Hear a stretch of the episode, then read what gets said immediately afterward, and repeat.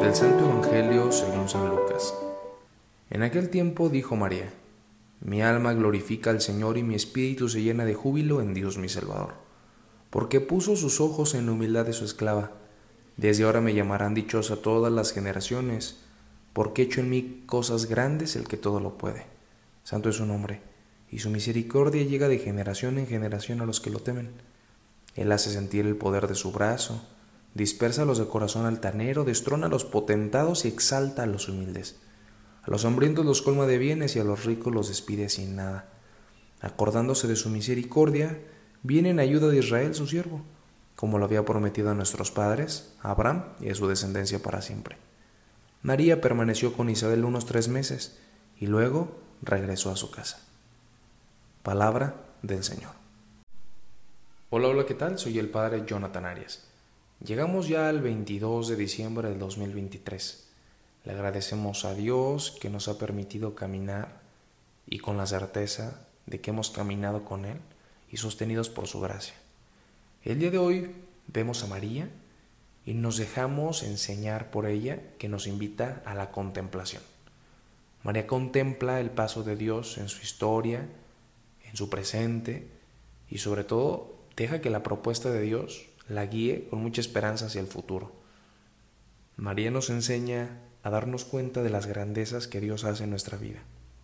Porque a pesar de que hay tanto sufrimiento, que hay tanta soledad, que hay tanta violencia verbal, insultos, discusiones estériles, tantas situaciones que parecen más muros que puentes, tantos ruidos, tantas situaciones que son peso, desaliento, tormentas que no sabemos controlar, tantas dinámicas que nos muerden por dentro, tanta actividad incesante, tantos duelos. Ahí también hay paso de Dios. Y por eso María nos invita a contemplar nuestra vida, nuestro corazón, para darnos cuenta que el Señor, a pesar de todo eso, viene y da nuevas noticias. Y esas nuevas noticias son muy buenas para nosotros. Por eso el Señor Jesús viene y nos renueva con mucho ánimo y con mucha esperanza. Y será bueno que también nosotros podamos darnos cuenta que el Señor viene a traernos una paz que viene de dentro. Viene a traernos una paz que cambia la historia y que tiene repercusión en la sociedad. Por eso a pesar de que vemos que en la sociedad, en nuestros contextos, hay tanta situación que nos duele, que nos hiere, que nos divide. En este mundo roto, Dios viene a traernos esa fraternidad, esa conciencia de ser hermanos, de ser hijos de un mismo Padre.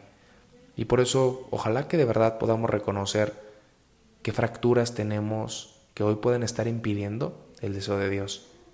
Si sé que puedo mejorar mi relación con alguien, que estoy en alguna situación complicada, algún rencor, algún resentimiento, algo que estuve cultivando en mi vida estos últimos días o meses y que necesito hablarlo, hay que, plantar cara al odio, hay que, hay que apagarlo.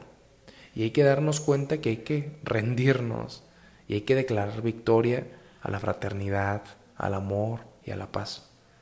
Y por eso sería bueno que de verdad nos demos cuenta que hay que detener las discordias que hay que ponerles pausa, porque es lo que Jesús vino a hacer. En este mundo roto, entre tantas divisiones, entre tantos abusos de poder, entre tantas situaciones que, crean, que creaban distancia, oposición, el Señor nos invita a tratarlas con cercanía, con amor, con compasión. Y por eso Jesús nos muestra, al venir como un niño pequeño, a darnos cuenta que desde otra forma, que desde la ternura y el amor, podemos afrontar, afrontar tantas discordias, enemistades y situaciones que nos cansan. Abrir el corazón, abrirnos al paso y al deseo de Dios en nuestras vidas. Por eso te invito a que en estos últimos días de esta gran feria de Adviento, que estamos tan cerquita de la Navidad, podamos disponernos y sobre todo darnos cuenta que el Señor viene a traernos una nueva conciencia, pero sobre todo una nueva vida, una nueva posibilidad de caminar más desde su sueño, de dejar que su compañía nos renueve, nos haga repensarnos y sobre todo nos refresque, nos restaure en esa relación que tenemos con Dios, con los demás y con nosotros mismos.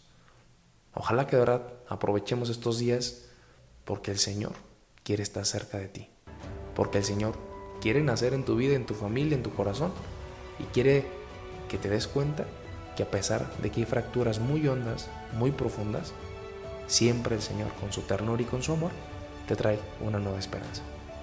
Pues que el Señor nos ayude. Esto fue Jesús para Millennials. Hasta pronto.